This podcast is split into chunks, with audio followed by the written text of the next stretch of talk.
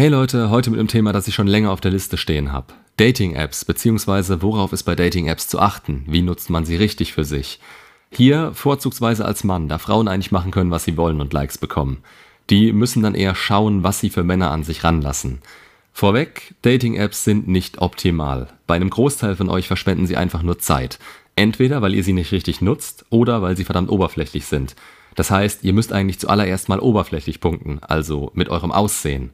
Da lässt sich aber schon einiges machen. Wenn ihr da zu den Top 20% der Männer gehört, könnt ihr online locker was reißen. Dann muss die Schreiberei passen. Alles im Rahmen. Respektvoll, aber eben auch nicht zu passiv. Frech und offensiv klappt eher, als wenn ihr eure Lebensgeschichte preisgebt. Zum Texten beim Daten oder in Beziehungen wird es generell nochmal ein Video geben. Aber für den Moment, ihr wollt Dates, dann flirtet und spart euch die Ausfragerei und vor allem holt euch so schnell es geht die Nummer oder trefft euch. Aber dazu gleich mehr. Erstmal, wie finde ich heraus, ob Online-Dating für mich Sinn macht? Das kommt meiner Meinung nach auch stark auf die Plattform an und wie ihr sie nutzt. Wenn ihr die Tipps umsetzt, die ich euch hier drin gebe, ihr euch beispielsweise auf Tinder, Lovo und Bumble anmeldet und nicht direkt am ersten Tag, sagen wir 30 bis 40 Likes bekommt und am zweiten insgesamt mindestens 10 bis 20 Matches, dann lasst es lieber bleiben. Denn dann verschwendet ihr eure Zeit damit, die ihr besser für euch nutzen könntet, um dann später besser anzukommen, ohne euch wirklich dafür anstrengen zu müssen. Die Wirkung von den sozialen Medien habe ich ja schon in Social Media und sein mieser Einfluss auf uns beschrieben. Genauso ist es hier auch. Wenn ihr nicht erfolgreich damit seid, werdet ihr needy und schaut immer wieder auf euer Handy. Die Apps sind darauf ausgelegt, euch in regelmäßigen Abständen swipen und schreiben zu lassen oder euch zumindest zu informieren, dass irgendwas Tolles passiert.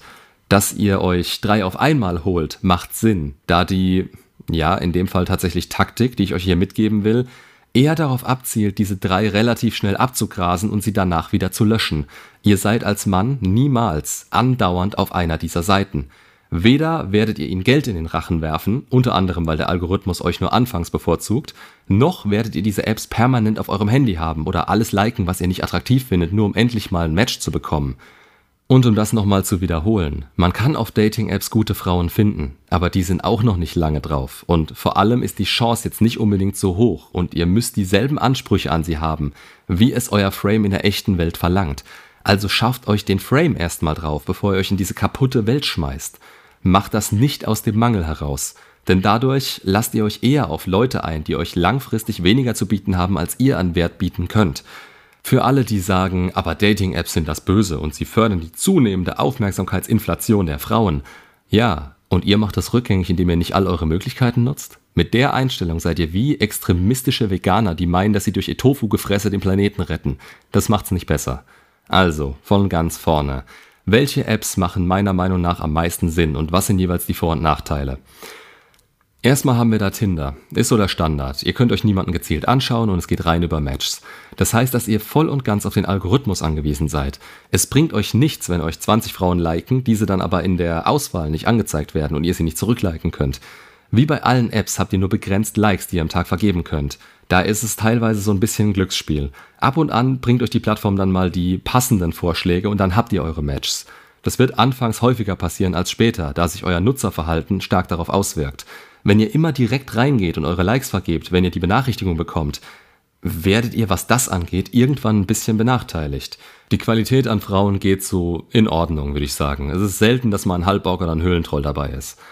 Bumble ist die Plattform, die eigentlich so die besten Aussichten mit sich bringt. In meinen Augen natürlich. Gleiches Prinzip wie bei Tinder, nur dass euch die Frauen anschreiben müssen. Jede Frau, die sich auf Tinder darüber beschwert, dass Kerle sie immer nur mit Hi anschreiben, ja, die kommen da in eine Zwickmühle, weil die meisten Frauen es auch nicht anders machen. Aber dadurch ist das Eis schneller gebrochen. Ihr seid nicht aufs Anschreiben angewiesen und wenn ihr geliked werdet, dann sehr oft auch in der Absicht, dass sie mit euch schreiben will. Zu guter Letzt habe ich dann hier noch Lovo drin. Hier hat man die volle Einsicht, wer um euch herum angemeldet ist. Ihr könnt euch alle raussuchen und die Likes so verteilen, wie ihr wollt. Wo wir es eben von Höhlentrollen hatten. Sehr wenig Frauen geben sich da wirklich Mühe und pfeifen teilweise echt komplett auf alles. Die Qualität ist insgesamt unter aller Sau. Aber manchmal sind vielleicht welche dabei. Der Vorteil, den ich darin sehe, ist, dass wenn man sich anmeldet und ein bis zwei Tage später seinen Account löscht, man meistens von ihnen eine Mail mit einem Gutscheincode für eine Woche Premium bekommt. Dann könnt ihr alles durchliken, was euch in der Gegend gefällt, habt ein paar Icebreaker und wenn es nichts wird, dann ist das halt so. Weiter im Text. Was ist jetzt wichtig, wenn ihr euer Profil einrichtet? Das Allerwichtigste sind eure Bilder. Das ist das erste und vielleicht einzige, was eine Frau beim Swipen von euch sehen wird. Die Dinge haben weder in der Qualität zu schwanken, noch sollte ein Schwaches dabei sein. Die besten Chancen habt ihr, wenn ihr welche habt, bei denen ihr scharf im Fokus seid und die qualitativ was taugen. Also entweder mit einer richtigen Kamera geschossen oder die neuen Handys haben ja teilweise eine Quali, die da rankommt. Würde entweder jemanden fragen, der sich damit auskennt, vielleicht im Freundeskreis, oder mich erstmal ein bisschen mit Licht- und Bildkomposition beschäftigen. Da kann man nämlich eine Menge bei rausholen. Dann solltet ihr ein wenig Variation reinbringen. Verschiedene Orte, Klamotten, Blickwinkel. Ich würde hauptsächlich Fotos von mir selbst reinstellen, es sei denn, wenn ihr aussagen wollt, dass ihr ein übelst geselliger Typ seid, aber eigentlich interessiert es keinen. Hauptsache, die Fotos wurden von euch geschossen und es sind keine Selfies. Das kann man machen, wenn man richtig Gutes hat, aber es sagt eigentlich nur aus, dass man nicht oft weggeht oder keine Freunde hat, wenn es halt nur Selfies sind. Dann würde ich, falls Leute mit drauf sind, immer darauf achten, dass man nicht in einem negativen Licht erscheint. So das typische, man selbst ist in der Massephase und der Typ nebendran ultra definiert und am besten noch einen Kopf größer als man selbst. Das ist ein No-Go. Es geht um euch. Daher kann man auch mit den Objektiven und der Blende spielen. Einen unscharfen Hintergrund erreicht ihr beispielsweise, wenn ihr die Blende eurer Kamera so auf 1.8 stellt. Kann man auch bei manchen Handy-Apps einstellen. Das bringt euch weiter in den Fokus und wenn es eh irrelevant ist, wo ihr gerade seid, hat das was. Aber wenn es eine schöne Umgebung ist, dann kann man die natürlich gerne auch sehen.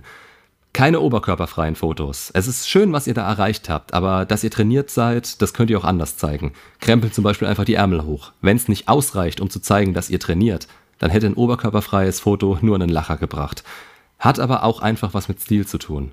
Wenn ihr niemand seid, der auf einer Insel wohnt und immer so rumläuft, dann ist das zu gewollt. Letzter Tipp fürs Foto, wenn ihr herausstechende Merkmale habt, wie beispielsweise strahlend blaue Augen, dann nutzt das und stellt sie in den Vordergrund. So hebt ihr euch von der Masse ab. Ach ja, und eins noch. Lächelt verdammt. Es soll anstecken und zeigen, dass ihr glücklich seid.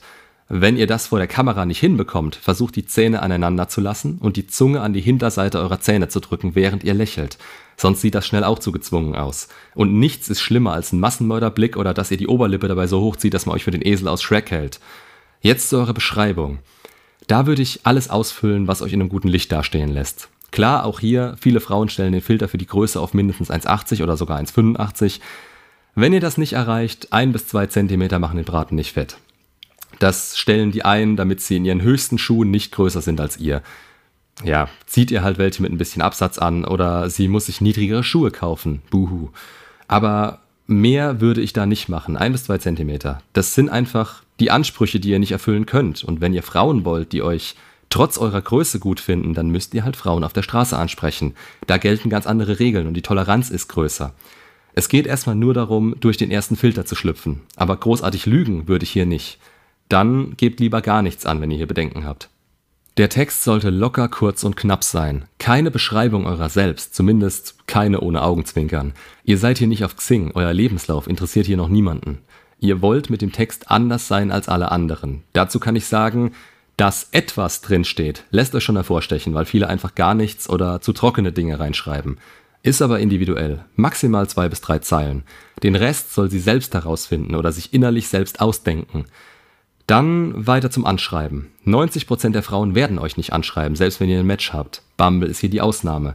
Wenn ihr vorher schon mit euren Bildern und den Grundvoraussetzungen gepunktet habt und sie wirklich interessiert ist, dann reicht ein Hey du, Lust ein bisschen mit mir zu schreiben. Das klappt bei mir in 6 von 10 Fällen. Aber davon ist nicht unbedingt auszugehen.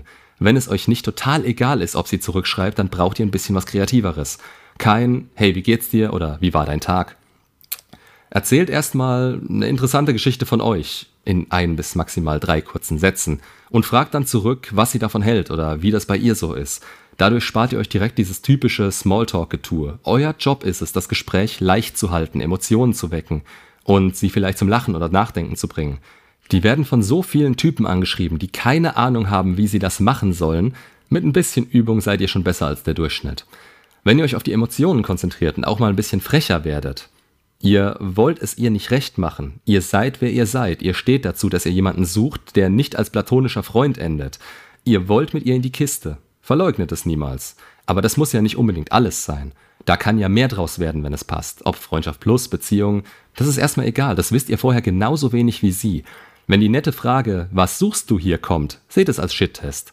Macht nicht den Fehler, haargenau zu erklären, wie ihr euch eure Traumfrau vorstellt. Macht einen Spaß draus und wechselt das Thema oder sagt ganz ehrlich, dass ihr eigentlich weniger was sucht, als vielmehr gespannt seid, was ihr findet.